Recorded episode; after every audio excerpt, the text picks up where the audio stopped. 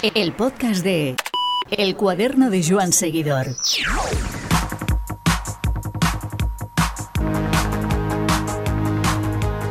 En los días más duros por el confinamiento de COVID hace más de dos años, las reposiciones de ciclismo fueron uno de los momentos más esperados de cada jornada, un instante que aguardábamos cada tarde y que nos llevaba, entre otros sitios, a los años 80 con la voz de Ángel María de Pablos. Para muchos fue un descubrimiento, una voz radiofónica en televisión española perfectamente modulada y cargada de poesía que nos narró el primer ciclismo que recordamos. Ángel María de Pablos y Pello Ruiz Cabestani ciclista por aquellos años, nos ayudan a reconstruir la vida del narrador de las vueltas de Pino, Perico, Belda y Noli Marino, entre otros muchos. Cabe recordar que Ángel debutó como redactor de ciclismo en el norte de Castilla, narrando el Trofeo Virgen del Carmen en su misma provincia de Valladolid. Ha pasado tanto tiempo de esa efeméride que aquel día cabe recordar que compitió un tal José Pérez francés del que hablaban maravillas pero que no era profesional aún. Ángel era entonces un chaval que casi no había cumplido la mayoría de edad, pero ahí empezó, contando el ciclismo en vivo y en directo desde el coche. Con Ángel y Pello transitamos por las sutilezas de la narración ciclista, que ahora estará tan de boga con el Tour de Francia, una habilidad de la que el periodista vallisoletano hizo un arte que despertó el interés del mismísimo Miguel Delibes. Este podcast cuenta con el patrocinio de tubalum.com. Tubalum, recordate, es la web líder en compraventa de bicicletas de segunda mano certificadas y revisadas por mecánicos. En caso que quieras vender tu bicicleta, súbela a tu balum y en 48 horas te la tasan y te hacen una oferta de compra directa. Ellos se encargan de todos los trámites, recogen la bicicleta en tu domicilio y hacen el pago en tu cuenta bancaria, sin tener que quedar con desconocidos. Recuerda, si estás pensando en comprar o vender una bicicleta, tubalun.com. El podcast de El cuaderno de Joan Seguidor. Tenemos con nosotros a, dos eh, invitados eh, muy especiales que nos hace extremada, extrema ilusión tenerle con, tenerlos con nosotros. Ángel María de Pablos, muy buenas tardes. Buenas tardes.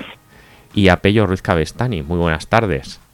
Hola, buenas tardes. Estamos ante dos figuras que hace 30, 35 años era periodista, eran periodista y ciclista, que han coincidido mucho eh, tanto en la época profesional de Pello como posteriormente, y que vamos un poquito a desgranar eh, ese oficio que era el de narrador ciclista, empezamos por aquí, el de narrador ciclista allá por los años 80, con unos medios muy diferentes a los actuales, echando mano de, de otras figuras como la retórica, la poesía, las buenas descripciones, Ángel María de Pablo se hizo desde luego un, sitio en nuestros corazones y en nuestra memoria. Y por eso me gustaría empezar eh, introduciendo una, pregunta que es eh, para los dos. Si os parece, empezamos por Ángel. Y es, eh, ¿qué es para ti una buena narración de una carrera ciclista, Ángel? Bueno, pues eh, poco a poco te vas metiendo en el tema y vas sabiendo cuál es bueno y cuál es eh, positivo de decir durante una competición, ¿no? Yo eh, cuando empecé yo estaba en, la sección de deportes en el norte de Castilla, que ese ha sido el, periódico de toda mi vida, ¿no? Y, ahora lo es de mi hijo, como antaño antes de mí lo fue de mi padre. Y yo pues sabía de ciclismo lo justo porque cuando yo era un niño vivíamos en la parte alta del periódico y entonces eh, eh, cuando mi madre tenía preparada la comida me decía baja a buscar a tu padre y dije que ya estaba comida. Yo bajaba al periódico y entraba por la puerta y al primero que veía era a Julián Merino, que era el crítico de ciclismo. La Pice, efectivamente. efectivamente. Iván, Sí. La Pice que, que casualmente a través de él eh, contacté con tu hijo, Miki, que trabaja en el norte de Castilla también, como dices, como tú y como lo hizo tu padre. Y, yo lo hice por un tuit que mandé con el... Tengo dos copias además de un pequeño manual del perfecto del ciclista, un pequeño libro. Claro, claro, claro. Y, claro, no viene la fecha de, de, impresión ni de edición, ni, ni siquiera cuando se escribió. Entonces, lo puse ahí, ahí a partir de ahí. ya me extraña, porque, porque Julián era muy minucioso, ya me extraña que no haya puesto la fecha de, por lo, menos, La editorial, ¿no? Sería la editorial la que tenía que ponerlo. era un, como una colección de diferentes, eh, se llamaba eh, tomos publicados, a pequeña enciclopedia práctica. Entonces, cuatro pesetas cada uno valía. Entonces, era de la salud, de no sé qué. Y este era uno pues que debía encargar a él, que se llamaba Manual del Perfecto Ciclista. Y a partir de ahí me enteré toda esta historia tuya de que esa persona que te encontrabas a la, a la entrada de la redacción era precisamente este hombre que no debía ser muy agraciado, ¿no? Y tú no te apetecía no, o, lo rodeabas, por lo menos. Pero fíjate, era el hombre más feo del mundo, pero el hombre el hombre más bueno del mundo. Era un hombre... Mira, yo, lo de bueno, es lo que vale. Sí, claro, eso es lo que vale. Porque fíjate, yo bajaba a buscar a mi padre, pues no creo que tuviese casa, pues no creo que tuviera más de 12 años, ¿no? Y entonces cuando yo entraba en la redacción, yo veía al fondo del periódico eso también es una, cosa eh, contable, quiero decir que veía a Miguel Delibes. Que, que Miguel Delibes, ¿no? Entonces, dibujaba, entonces, era dibujante, era caricaturista, fíjate, hacía caricaturas, sí, hacía caricaturas, y era muy amigo de mi padre, y él estaba allí siempre trabajando, pero luego al que, al que veía de frente, o sea, que realmente era el primero al que yo veía, pues era Julián Merino, que firmaba La Pice, sus crónicas en homenaje a Octavio Lapice, que era el, el francés, porque eh, Julián fue, eh, no sé cómo se llamaba entonces, en 1914 algo así, ¿no? Sí, por ahí, por ahí. era cicloroutier y él, él participó en varios tours de Francia como cicloroutier. Lo que ocurre es que no había una clasificación general para los que iban como turistas, ¿no? digamos. Y, pero él se hizo muy amigo de, de Octavio Lapiz, que luego, por cierto, fue piloto y murió durante la Segunda Guerra Mundial, pues luego en una de las batallas aéreas que de las muchas que hubo. Y entonces, como homenaje a él, eh, Julián firmaba con ese seudónimo, Pife. Y nosotros en el periódico, nosotros, bueno, y todo el mundo del periódico, comenzando por los propios ordenanzas, no le llamaban Julián ni le llamaban señor Merino, le llamaban Lápice y él contestaba enseguida y estaba encantado. Y yo cuando entraba... hacer buenas migas con él, ¿no? A pesar de que claro, te, claro. daba un poco de cosa por su, por igual. Sí, no, pero no, no, no, porque al principio, al principio sí, porque yo no le conocía, ¿no? Era un crío. Eras crío, claro. Pero, pero, luego él, él me sentaba en sus rodillas y me sacaba el, equipo, fíjate tú, yo con 12 años. ¿De qué año hablamos, Ángel? Pues estoy hablando, yo nací en el 42, 54, por ahí. El año 54 del siglo pasado, claro. Y, y, entonces pues me sentaba allí y me explicaba, mira, eh, yo veía muchas fotos de Luisón Bobet en, aquella época, en los años 50, de Luisón Bobet. Y mira, y este ya ha ganado un tour y este que no sé qué, y, me, enseñaba todo.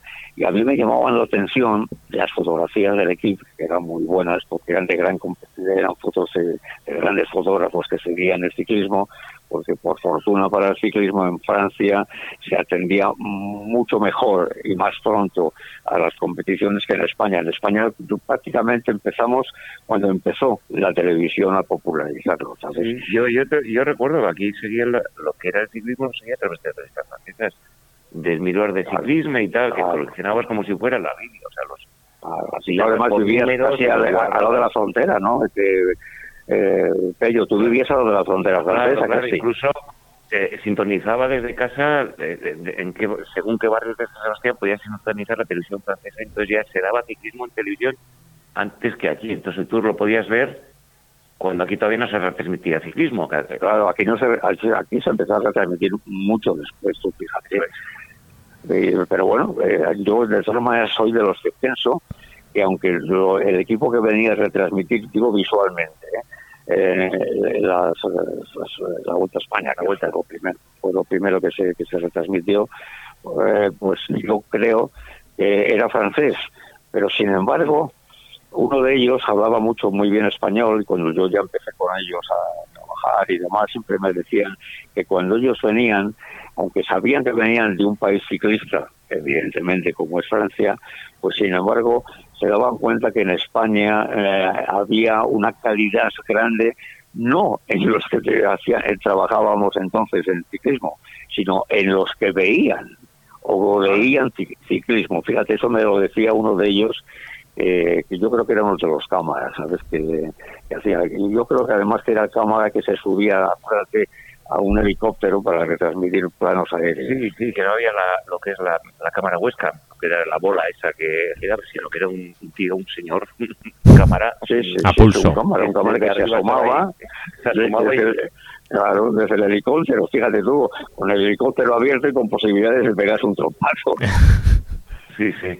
Oye, eh, tú empezaste, o sea, seguiste el ciclismo por, por medio, o empezar con todo lo que el señor Lapiz, este hombre, eh, falleció pues a poco, ¿no?, de, de, estar tú ya estando sí, eh, con él. Sí, sí, sí. Y ocupaste su puesto, ¿no?, por medio de tu padre que te mandó a, claro, claro. a, hacer una crónica de una carrera. Te dio la oportunidad de puñetero eres, o sea que te han contado todo eso, fíjate. Eh, pues bueno, él, era redactor jefe, ¿no? De, del periódico. Pues, sí, mi padre, mi, padre era redactor jefe y cuando murió Julián Merino fue en vísperas del trofeo Virgen del Carmen aquí en, en Valladolid. Un trofeo que además eh, que tenía Solera, eh, porque además el, el oficial de los Delicias era uno de los más antiguos, de, no solamente de la ciudad, que yo creo que de España. ¿no? Y, y entonces eh, claro, el, norte sí que prestaba mucha atención a esa carrera. Y ese año, el año que murió eh, Julián, el año que murió Lapice, pues resulta que venía acá a correr eh, Pérez Francés, ¿Mm? que, era todavía, no era ni aficionado ni era profesional, era de esa categoría intermedia que había antes. Que quería pasar profesional. Eso es. Y entonces, pues como ya tenía mucho nombre, Pérez Francés tenía mucho nombre, mi padre me llamó a su despacho y yo pasé a su despacho así, pues, aunque era mi padre con mucha timidez y me dijo, mira, eh, mañana se corre el trofeo Vicente del Carmen. ¿Te atreverías a hacer la crónica de la carrera? Pues fíjate, yo entonces debía de tener, te estoy hablando, pues a lo mejor 17, 18 años. no me iba a atrever a hacer la crónica de la carrera, pues claro que sí. Y dice, bueno, pues mañana tú, eh, me va que sabían a las 10 de la mañana, a las, antes de las 10 estás en, el barrio de las Delicias y allí eh, habrá un coche que, que, te, que te busque y te llevará en la carrera para que luego hagas la crónica y yo hice mi primera gran crónica de ciclismo con motivo del trofeo Virgen del Carmen de Guayana. Tu primera gran crónica y la primera vez que serías una carrera en, coche, también me imagino. Sí, sí, sí, porque yo era muy habitual a ir, pues como ahora mucha gente en Francia, por ejemplo, te llevas el recorrido de una, una carrera, yo a pasar sobre todo por Portillo, el, pueblo de Portillo en Valladolid tiene una subida. bien, no te, acuerdas? ¿Te acuerdas? El, claro. que tiene y el, arco. Tiene una, es una subida empedrada, ¿eh? es muy corta, pero es muy dura. Sí, sí, sí. Y entonces ahí íbamos con unos amigos, eh, uno de ellos tenía un coche porque era de familia así más, animada y con más dinero, y entonces nos llevaba a todos los amigos y íbamos a la parte intermedia. No nos quedábamos ni abajo ni arriba. Eh, se pasaba, si te acuerdas, bajo un arco de piedra Sí, arriba ya casi cuando está llegando a, Eso, al centro. ¿Tú has corrido? ¿Tú has corrido la prueba esa? Sí, sí, sí, sí. Ah, claro, por eso lo conoces bien, claro. Pues, bueno, quiero decir, porque, porque voy a andar en bici por ahí también. Claro, tengo, claro. sí, en Tudela de Duero, pues algo con un grupo ahí a veces y, y, no, subo por ahí, pero bueno. Oye, pues una cosa, más, has comentado antes de Miguel de Vives, no, Miguel de Vives tenía una gran diferencia al ciclismo. Eh, ¿Tú tienes en la yo tengo muchas anécdotas muy bonitas con, con Miguel, que Miguel era un hombre... Luego tú pasaste ya a, ya ser periodista, trabajaste en española... Ya sí, bueno, yo hice, yo hice lo... de la española... Claro, y claro, Miguel, Miguel te, te, envidiaba de, sí, sí, de Miguel, el meollo de sí mismo y quería saber cosas, ¿no? Miguel era todo un tipo, porque él, él montaba mucho en bicicleta, muchísimo. Él en los veranos les pasaba en un pueblo de Burgos que se llamaba, que se llama Sedano.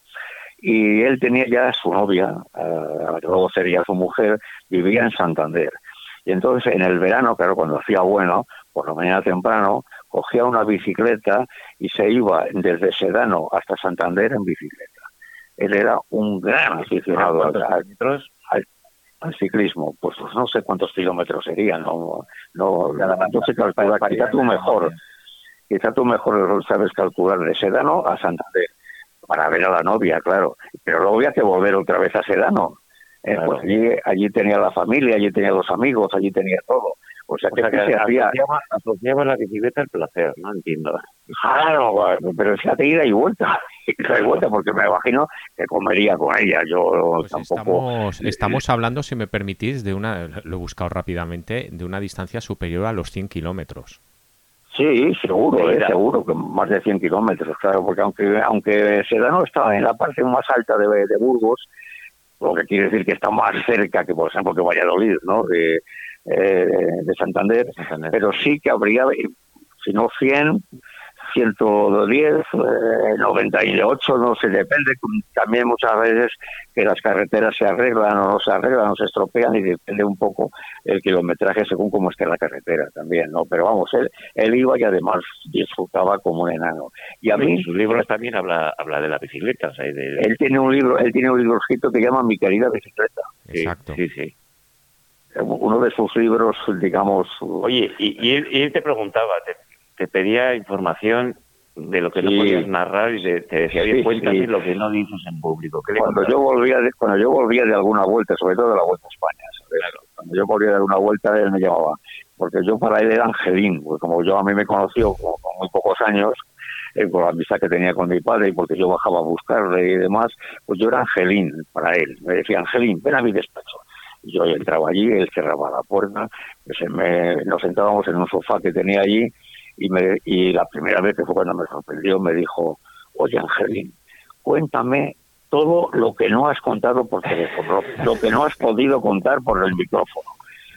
Yo decía, hombre, Miguel, tampoco es tanto, no creo que haya habido muchas cosas. Lo más crucial para mí era que, por ejemplo, cuando la, la etapa eh, este, se marcaba en, las destilerías en Segovia, por ejemplo, las destilerías del, del Whisky que están en un pueblo próximo a Segovia, que ya no me acuerdo cómo se llama, fíjate. Palazuelos de Eresma. Ah, ah, pues sí. ¿Cómo era? Palazuelos de Eresma. Palazuelos de Eresma, efectivamente. Pues a mí no me dejaban decir estamos en la etapa tal eh, destilerías del Whisky yo tenía que decir la etapa desde donde viniese hasta Palazuelos de Eresma. Y claro, en el fondo, pues, pues no era mentir, porque formaba parte del municipio de Palazuelos, pero era mentir porque al final no eran Palazuelos de Desma, era en las destilerías del whisky. Pero bueno, esas son cosas realmente que afortunadamente ya se han superado y que no tienen tanta importancia como entonces parecían tener, ¿no? Hmm. Pero vamos a, pues vamos a ver si yo me centro. ¿Por qué te iba a contar lo del whisky? No, tú, Recordando temas como Miguel Delibes. redactor llegaste a ser redactor del periódico de ciclismo a través de ese, de ese encargo de, redactor jefe que a la vez era tu padre.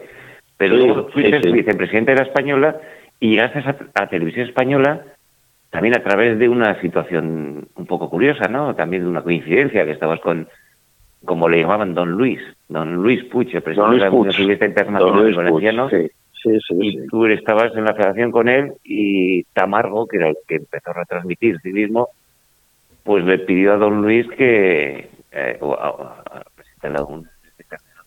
que necesitaba alguien que supiera de ciclismo, porque ellos no sabían. No, sí, no, no, no fue Tamargo, fue el productor realmente. Ah, ya, me, va a perdonar su familia, porque ya ni me acuerdo cómo de, de su nombre. Pero el, el productor, el primero que, en primero que empezó a retransmitir ciclismo, era, era este, ah, yo ahora con los nombres y un desastre, he perdido mucha memoria. Pero bueno, el caso concreto que era, era una persona, era un locutor normal de, digamos, de televisión. Y entonces, claro, el ciclismo le pillaba un poco lejos y, había momentos en la retransmisión que se notaba que, le faltaba esa soltura o ese conocimiento. las situaciones que eran las primeras transmisiones de, ciclismo que claro, España, España, buscarían a uno pero que nadie sabía de ciclismo, ni nadie tenía, experiencia. Lo que pasa es que este hombre además era, era honrado y entonces él, él fue al productor y le dijo, mira, yo mis conocimientos de ciclismo son ilimitados, habría que buscar a alguien que realmente eh, conociese, a fondo. Y entonces hablaron con Luis Puig y dice, oye, necesitamos a alguien que sepa y que, pero que pueda hablar con soltura eh, ante un micrófono y demás. Y claro, yo estaba con, con Luis, entonces yo era un directivo, no sé si era el 18 o el que fuese, ¿no? Y le dijo Luis, hombre, yo tengo un periodista de Valladolid que, escribe de ciclismo y que yo creo que sabe mucho de ciclismo. ¿Quién es? Pues Ángel María de Paros. Y entonces un día me llamaron de Televisión Española y me propusieron, me, porque entonces el director de Televisión Española era Ramón Criado. Mm. Ramón Criado era un periodista que trabajó en Valladolid en el diario Libertad. Y entonces, claro, me conocía me conocía a fondo y cuando le, hablaron de mí dijo, hombre, claro que sí, si este es el redactor de Norte de Castilla y tal. Y entonces me llamó el productor y me ofreció, eh, pero la Vuelta a España en aquel momento estaba ya en marcha. Y entonces... Eh, yo, eh, Ángel? Pues eh, esos son todos mis problemas para recordar el año. Los años 80 aproximadamente. ¿eh? ¿Y principios o finales de los 70, principios de los 80? Sí, 78, 80, por ahí, ¿sabes? Eso es. Y entonces ¿Y, y la primera vuelta ya. Sí, la vuelta había empezado, la vuelta estaba por la mitad, entonces a mí me llevaron en un coche de televisión y yo acabé la vuelta con, con este hombre y que, que, nos alternábamos. Yo le dejaba que él hiciera, pues como ahora ha hecho nuestro amigo. Él, hacía la introducción, él, marcaba un poco el perfil de la etapa, que si era montañosa, que si era tal, tal, tal, y luego, y luego retransmitías tú. luego retransmitía yo en función de lo que pasaba en la, pantalla, porque lo que había que contar era la pantalla. Por eso antes, cuando nos contaba que cuál era la mejor retransmisión de ciclismo, para hacer una retransmisión de televisión tiene que ceñirse a lo que se ve en pantalla, pero al mismo tiempo lo que se ve en pantalla eh, son muchas cosas que, en, por ejemplo, en el periódico pues no entran. Eso quería que me, que me dijeras, Ángel. primero quiero hacer una petición a Iván. Iván, tienes que conseguir el nombre de este de este primer comentarista que existió, que, del que no no no, no, no sabe el nombre, pero por ahí Tiraré de contactos. Eh, Tiraré de contactos. Y tú que eres, sí. sí, que eres una enciclopedia, seguro que lo encuentras por ahí en algún sitio el nombre de una persona. Pero lo que estabas diciendo, Ángel, eh, que en televisión lo que tienes que hacer es narrar lo que estás viendo. Claro, claro lo que eh, ves en, la, pantalla. La diferencia entre, entre lo que lo que había antes de que eh, apareciera la televisión es que tú narrabas la carrera, eh, o redactabas, eh, escribías en un periódico lo que habías visto y la gente se tenía que creer lo que tú decías. O claro. la radio, ¿no? claro, en, la, en la radio sobre todo, Pedro, porque en la, en la radio en la radio eh, no, no tiene el, el, oyente que te escucha no tiene ninguna referencia te, que, se tiene que creer a pies juntillas todo lo que le cuentas pero claro en televisión no en televisión hay una referencia y si cuentas algo que no sabe en televisión pues te pueden, decir y esto que, qué coños viene ahora no y claro pues eso viene a que a lo mejor tú por otro lado estás viendo eh, alguna otra cosa, sobre todo en las llegadas, ¿eh? porque las llegadas, aunque se, se, centran un poco en, el, en el grupo cabecero y tal, y luego buscan al ganador para sacarlo y demás, pues siempre eh, hay alguna otra circunstancia que, por ejemplo, no se ve en televisión porque el cámara no lo ha visto, no lo ha captado o lo que sea, y tú el que estás viendo un poco del, entorno que hay en torno a la meta, pues entonces lo ves y lo, lo cuentas. Bueno, pues ahora mismo en estos momentos está pasando esto, lo otro, de más allá, pero no hay una referencia visual ¿no? para, el, para el espectador en ese momento. Y claro, antes de pues que antes de que apareciera la televisión, claro, había no sé si te acuerdas tú la famosa frase esa de eh, España que, que creo que una etapa en Burdeos y es otra mítica frase de otro día de, calor y los españoles sin aparecer. No, que, sí, eso, también. yo no lo escuché nunca. ¿eh? A, mí, me lo dijeron alguien que lo había oído, pero yo no lo escuché. Chico Pérez o uno de estos también míticos de, de ciclismo, pero esa frase se quedó ahí, otro día de calor y los españoles sin aparecer. Pero te quiero decir que, claro, cuando la gente no está viendo las imágenes, eh, bueno, pues el periodista o el quien está retransmitiendo eh, puede meter sus mm, claro, fantasía también, ¿no? O sea, un poco de, decir, pues este ciclista le va a dar un poco de... No, eso, es lo que pasa, que el, los españoles sin aparecer, ¿sabes lo que puede ocurrir? Los españoles en, aquellos tiempos a lo mejor no cogieron una escapada, no subían primero un puerto, el sol Montes no llegó, no subían primero un puerto y tal. Eh, iban un poco escondidos en el pelotón, pero los, los ciclistas españoles completaban la etapa y algunos intentaba hacer alguna cosa que luego pues, no salía y por eso dices siguen sin aparecer no pero bueno hubo una época que, los ciclistas españoles no querían ir a Tour de Francia o sea después del CAS y de toda la mm, época mítica de Ocaña y tal hasta que no llegó Arroyo Ángel Arroyo el el abulete sí sí sí, eh, Ángel, y Pedro. segundo sí. y, Pedro y, Pedro cuarto aquel año el año que hizo que hizo Ángel el segundo, el cuarto fue Pedro. Que ganó Ciñón, me parece, ¿no? Sí, señor. Sí, cuando, ganó, cuando hizo el segundo Arroyo.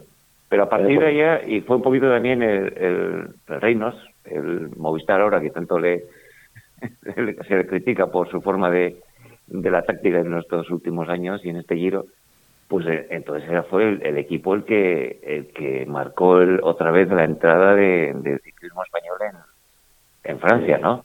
Sí, sí, sí, sí, sí, Bueno, pues que, es que eh, los franceses en un principio, los equipos a los que invitaban eran los, más fuertes, los primeros, pues a través de la puntuación UCI, ¿no?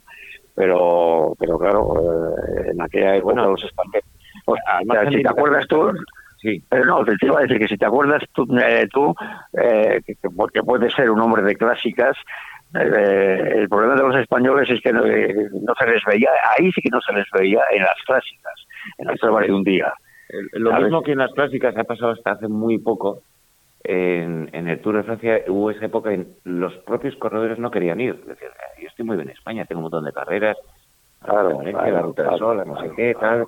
Aquí voy a ir allá al Tour que me llevan a mil por hora y sufro y, y, bueno, y tampoco se pagaba mucho, o sea, por, no decir que se pagaba muy poco. Entonces, bueno, pues ya con lo que hago aquí ya me ha ganado el sueldo que, el, escaso sueldo que me, que me dan, ¿no? Sí, en práctica lo mismo, tampoco quería ir nadie, tampoco tenía repercusión en España las prácticas. A mí yo recuerdo que para ir a la primera país Rubén que, tuve que convencer al equipo. Y el primer año de la 11 tuve que convencer a menos 6 de que llevara un equipo y tuvo que hablar con unos cuantos corredores para que me acompañaran, que ninguno terminó la carrera, pero por lo menos pude ir y, hacer otra vez la... Pero que costaba ir a las clásicas, ¿eh? O sea, no es porque no, hubiéramos invitados. Había dos circunstancias. Una es que eh, los eh, eso a continuación de lo que tú has contado los equipos españoles como no se les veía como dice como decía que el comentarista pues eh, no, no hacían muchas cosas y entonces eh, no había la publicidad de la, de la gente que patrocinaba esos equipos en España. Eh, se, hablaba, yo recuerdo en aquellos tiempos, el equipo de Barrutia, el equipo, pero siempre por el nombre del director, como muchas veces también se ha hecho en fútbol, por ejemplo, ¿no?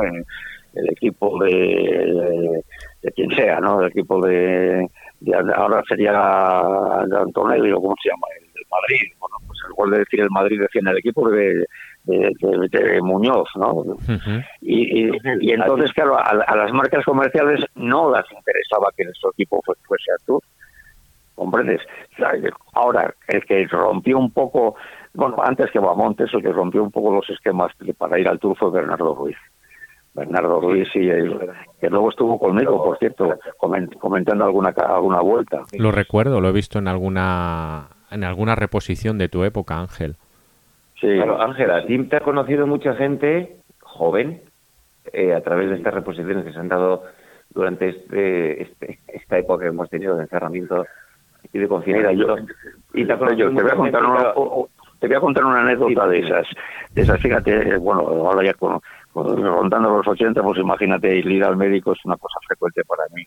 Y, eh, el otro día estuve en la consulta de, el médico de cabecera, y sin embargo estaba de baja porque ahora casi todos tienen el COVID, ¿sabes? Porque se ha pillado a todos de sorpresa. Pero, y, tenía un sustituto muy joven. Y nada, me estuvo atendiendo y, me y ya cuando ya me, despedía, no se atrevió a decírmelo hasta que ya me despedía y me dijo, yo a usted le conozco porque de niño eh, me escapaba del colegio para oírle a usted las retransmisiones. Pues, pues tú fíjate qué cosa más singular y más curiosa y en el fondo para mí más emotiva, ¿no? Desde luego. Oye, y ha cambiado mucho la, la, forma. No sé, Iván, no sé si estabas hablando. No, no, desde luego que sí, que ah. tiene que ser muy bonito que te recuerden estas cosas. Sí, sí. A mí, cuando me dijo eso el médico, me quedé estampado. Que un médico, ya un señor doctor, con, aunque estuviera alguien de suplente en una consulta de ese tipo, pues me dijese que se escapaba del colegio para oír mis retransmisiones, pues hombre, no es que sea muy, digamos, muy lógico, porque lo que yo le tenía que haber dicho, no, hombre, eh, haberlo grabado y luego me escuchabas, ¿no? Pero no, pero bueno, es, es como dice mi mujer, me llena el ego. bueno, pero tú has sido la voz eh, del ciclismo durante muchos años y ahora pues para muchos también ha sido un descubrimiento, ¿no? Porque también era una manera diferente de, de narrar el ciclismo a lo que se hace ahora. Y, teniendo en cuenta que, eh, claro, ahora mismo tienes internet, tienes eh, toda la información que quieras tener, tienes el palmarés, los resultados de todos los corredores. Claro. Y tienes incluso, le dan a los comentarios de televisión una guía de, sobre los monumentos o las zonas turísticas claro, lo que pasa? por lo que se va a pasar. ¿Tú cómo lo hacías eso? Yo no, te, te cuento, vamos, la Vuelta a España yo me documentaba del recorrido, que afortunadamente como le teníamos con mucho tiempo de anticipación, pues me, me, documentaba del en el recorrido y sabía más o menos en qué etapa se podía pasar por una catedral gótica, por ejemplo, o, se iba a ver una esplanada, eh, un, campo abierto, verde, recién sembrado al paso por no sé qué sitio y tal.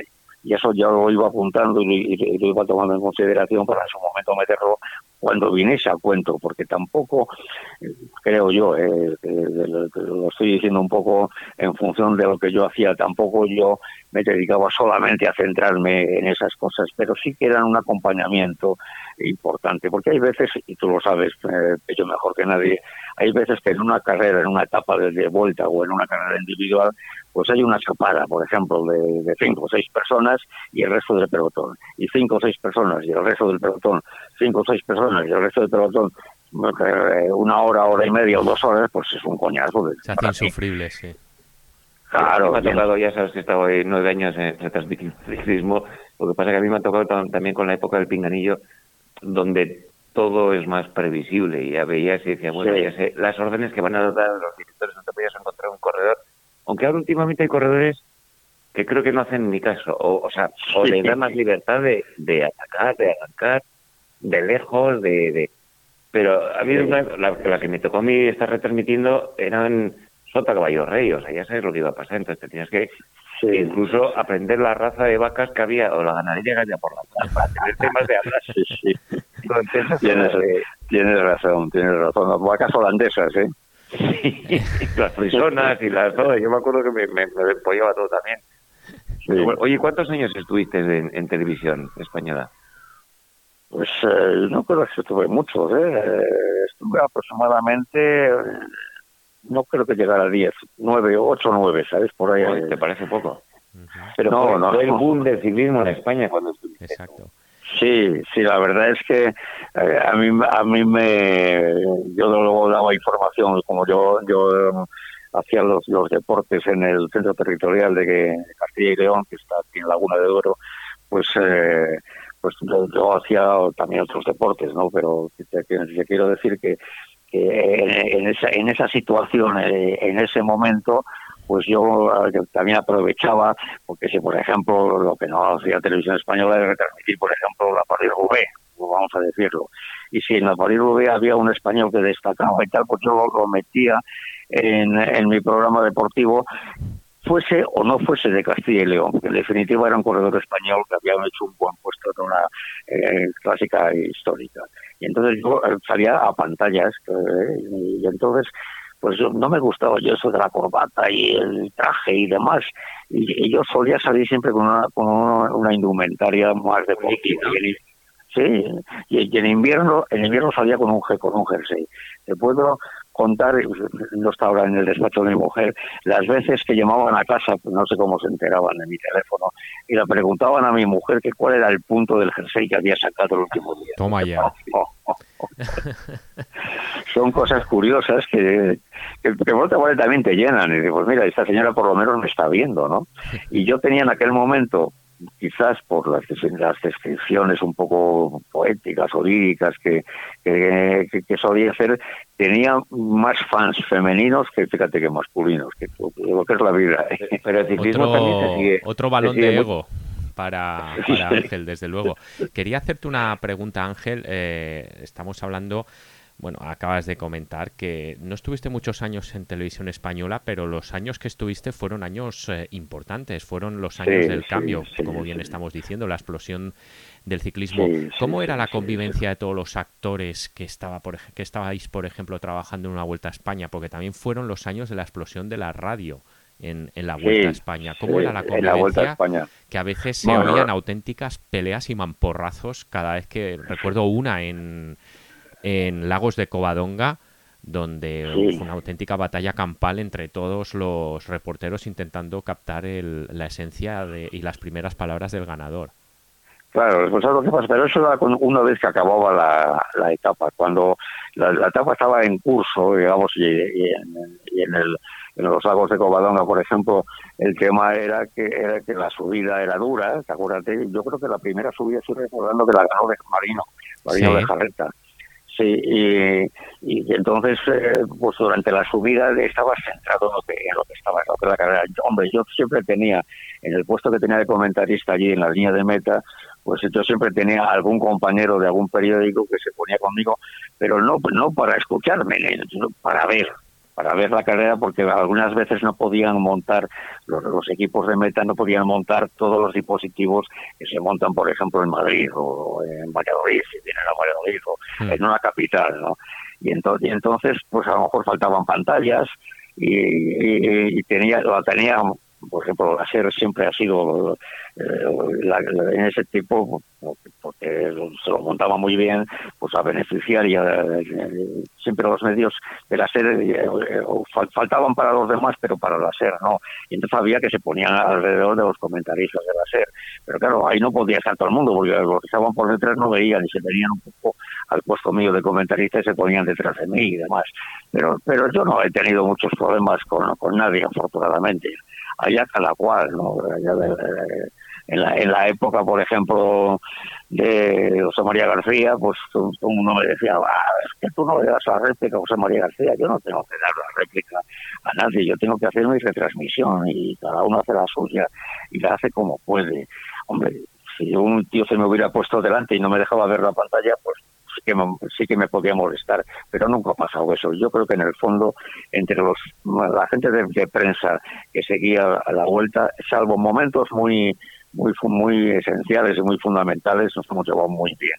Y a lo mejor esas, esas peleas que decías tú al final para conseguir las primeras palabras, pues eran los reporteros, ¿no? Esos que, que, eso, que querían tener la primera palabra del ganador, o los fotógrafos que también querían tener mm. la, eh, libre al ganador para sacarle sin tanta gente alrededor que, que le estorbase la foto. Pero por lo demás no, no, no ha habido tanto. Tampoco tenías competencia, tú eres la televisión y todo el mundo estaba en televisión. Lo que sí. entre las dos, en, las dos radios o los dos grandes estrellas que eran José María García y, y eh, José Ramón de la José Ramón de la Morena y, y uy, sí, García. Y García, televisión, sí. Claro, y ellos tenían que pelearse por tener audiencia. Y claro, claro, claro. Y yo como corredor lo sufrí, tú no, porque lo que dices tú, y hacías muy bien, eh, tú ibas a lo tuyo y hacerlo bien y no, y no meterte... Más no, todo lo que pasa que, que, y atender al espectador y al oyente, ¿no? Claro, no, y la gente que hacía caso a uno, el otro se enfadaba. claro, no, la gente se peleaba los veía y huía de los dos. Porque que la gente se peleaba por las primeras palabras y, las primeras palabras son muy relativas. ¿no? Quiero decir que, que, yo, por ejemplo, a mí no me preocupaba. Yo le decía siempre a mis cámaras que no metiesen el micrófono cuando se remoteaba toda la gente. ¿Por qué? Porque luego, eh, cuando el, el ganador va, llega, al podio y demás, pues le coge tranquilamente abajo mientras está esperando su turno y, te lo cuenta con tranquilidad y sin que nadie te, estorbe. O incluso te lo podían llevar al set, ¿no? A tu set de televisión, ¿verdad, Ángel? Sí, sí, claro. no, a mí, a mí me lo llevaban al set de televisión, eso. es verdad. No, y, y si no me lo llevaban, que ir porque, claro, porque claro, llevábamos nuestra marca en el mayor Era la publicidad que, que, tu patrocinador quería, ¿no? pero bueno, pues te quiero decir que, que, a veces, hubo una vez que no sé qué pasó, que perdimos a un ganador, que fíjate, ya tantos años ya no me acuerdo, pero perdimos a un ganador y estaba el cámara el, y el productor estaban nerviosos, vamos, no, no hemos cogido la entrevista esta y tal y cual. Y, y era cuando se hacían el control del antidoping, eh, nada más acabar la etapa, ¿te acuerdas de aquello? Sí, sí, sí. En la, y yo les dije, vamos al control antidoping. Y fuimos al control antidoping, que allí estaba el ganador. Y entonces, mientras al final conseguía orinar, pues le hicimos la entrevista y como si la hubiéramos hecho en, en la línea de meta, estaba ya él tranquilo, estaba nervioso porque no lo sabía, ¿sabes? Y eso siempre muchas veces era un peligro porque si no orinabas te, te, lo podían dar positivo. Y entonces el tío estaba nervioso, y no, pero con tranquilidad. Eh, era un... No, no, tenías, que estar ahí hasta que me era. una etapa de Carlos que no sí, he vivido mucho. En, aquella época era un, era un francés, un francés que además yo me enteré que, que hablaba español y, y, él cuando llegó me saludó en francés y yo le saludé en español. Buenas tardes. Piñón, ¿no? Piñón, efectivamente, tienes razón, Piñón. Y se, y se extrañó de que yo le contestara en español. Eh, porque por otra parte pues tampoco era nada del, del otro mundo porque yo era español no pero bueno pero entonces me, se me quedó así mirando como diciendo y, ¿por qué no hablas en español? y le dije es que sé que tú has estudiado tres cursos en, el Instituto Español de, París y, bajaba de dijo, con sus padres al Mediterráneo y, me dijo y me dijo pues tiene usted razón Toma. Vamos a hablar en en español, me dijo, no me decía en castellano, vamos a hablar en español. Y, y, mantuvimos una entrevista con el micrófono abierto en español estupendamente, sin problemas y, fenomenal. Y claro, de eso, sobre todo los fotógrafos, que eran los que estaban ahí dando vueltas, luego se lo debían decir a sus jefes, oye, que ese tío habla español, que ese tío sabe español. Y, luego, y luego un día en una salida, en una salida de etapa, el propio Fiñón me dijo, anda, qué buena la hicimos con hablar español el otro día, ahora me tienen frito para que siempre hable en español. Digo, pero tú hablas, hablas muy bien el, español y por lo tanto pues no te tiene que molestar, porque yo hablo un poco de francés, pero no lo hablo tan bien como tú, pero si no me hubiera gustado haber entrevistado a un francés y se echó a reír. Eh, era un, un tío majo, fíjate, Ciñón, con todo el, el, aire así que tenía un poco de desprepotente, ¿verdad? Ángel, yo llevo defendiendo a Ciñón porque aquí se le dio una mala imagen pues, pues alguno que habló mal de él, o esa triste historia de que dicen que esculpió una cámara cuando en realidad eso también, el, cámara no, no tenía que estar en ese sitio en ese momento. Pero yo he convivido con él, he hecho habitación durante dos años con él. En, Gatorade, ¿no? En Gatorade. Ah, sí, claro, claro, claro. Claro, claro, y además hacíamos... ¿Y compartías habitación con él entonces en el equipo? Sí, sí, sí, sí, a mí me parecía un tío interesantísimo. A mí también, Pello. Me lo ha parecido siempre.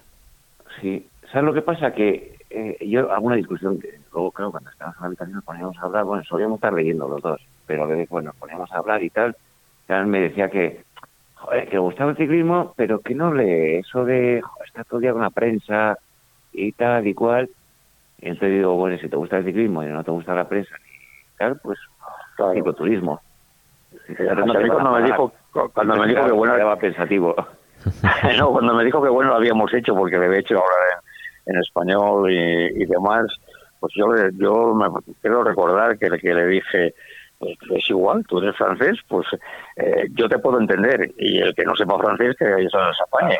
Pero, pero yo, como sabía esa circunstancia, la forma de decírselo a mis espectadores de televisión era decírtelo a ti. Y ese hombre se dio cuenta y dijo, claro, claro, tienes razón.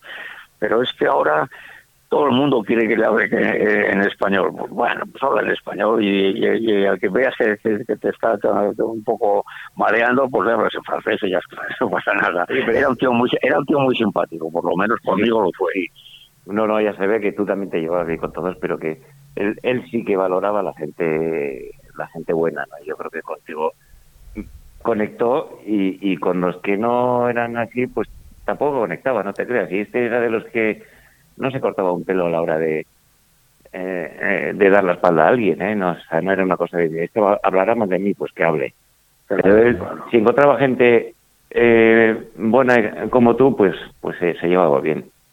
Muchas gracias por lo de bueno como yo, ¿eh? Muchas gracias. Hombre, es que tú te llevabas bien con, con casi todo, bueno, con todos los corredores. era una cosa. El trato es que lo que quería decir también la época en que tú retransmitías a, a, a lo que hay ahora también, ¿no? Que quizás, eh, bueno, no hay ese respeto que tenías tú. Eh, o quizás es más abierto todo, ¿no? Pero eh, tú además tenías una, una inspiración poética porque tú eres poeta. La sí, mucha poesía, ¿no? Sí, me está... la gente cuando te, te, ha oído ahora tus, transmisiones de entonces, de, joder, ¿qué cómo metí aquí estas Sí, bueno, pues hombre, lo metes porque ya que haces una cosa al margen, digamos, de la técnica pura del ciclismo y de decir si las ruedas eh, tienen tantos piñones o tantos otros, o si ha habido eso o lo demás allá, pues, pues cuando vas a, hablar un poco del entorno que rodea el ciclismo, yo siempre he dicho que el ciclismo es un deporte privilegiado, porque en el fútbol no puedes hablar de, las gradas y de la tribuna porque es cemento o es madera, en el baloncesto, por ejemplo, ¿no?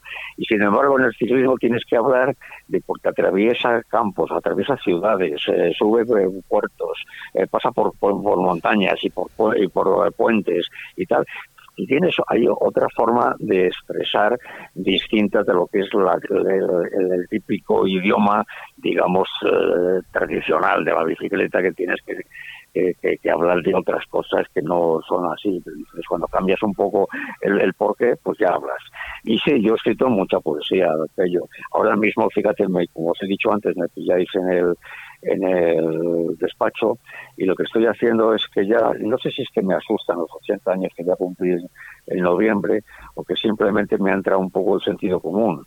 Y lo que estoy es eh, sacando de mi archivo particular, que son es el, ordenador, todos los poemas que, que, yo he escrito, que los tengo ahí todos metidos, y les voy sacando y les estoy metiendo en carpetas, porque le he dicho a mi hijo, el que escribe en el norte de Castilla, que cuando yo ya no esté aquí, que, que, que, vayan a mi editor de siempre, que es un editor amigo de Palencia y que eh, con el que he editado además tres, eh, tres o cuatro libros. Eh, uno de ellos uno de ellos no es mi querida bicicleta, pero eso es una cosa parecida, ¿no? es una historia de la vuelta. ¿Poemario o, novela? No, era, era, era, era prosa, pero yo siempre intervenía, en, intercalaba alguna alguna cosa también. No, pero para, para la gente que ha sorprendido escuchando tener esta, eh, eh, lo, lo, que quiero decir es que lo tuyo no era nada impostado, sino que realmente tú uh, hablabas así también porque eres poeta y te sale dentro y era tu propia naturaleza y por eso quedaba muy bien. como si pretendiera, pretendiera hacerlo como tú y, no fuera alguien que tuviera una sensibilidad poética como, como tienes, ¿no? Bueno, yo fíjate, yo ahora mismo te digo que estoy rodeado de carpetas llenas de poemas porque llevo varios días sacando sacando mis poemas del, ordenador y, sacándolos para que mi hijo lo encuentre y tenga y, le tengo que avisar a este amigo mío a este es un es un un editor es un editor que además ha, editado todos mis libros un poco de, no solo de ciclismo ha editado mis libros de todo tipo no y, y entonces le tengo que decir oye cuando yo me dejé ya para el otro lado, mi hijo se presentará con todo, con todos mis los poemas que he escrito en mi vida. Me gustaría que los que los editases en una eh, en, un, en un solo libro, es una obra completa, ¿no? Que es lo que se suele decir por los editores. Pues ahí mira, bueno, toda, toda, tu obra completa que, que, la vas a sacar. Pues, Oye, que sí. Ángel, eh, este, Iván, Iván, nos va a cortar de un momento a otro. Estoy, está la espada de Damocles con los dedos. estamos ya rozando los, los 40 minutos. No, hemos, pasado por encima al travesaño hace un rato. Oye, tú con tu sensibilidad y con todo lo bien que lo, bueno, lo, lo, bien que lo hacías y lo que y lo que fuiste en ese momento, acabaron echándote de televisión española.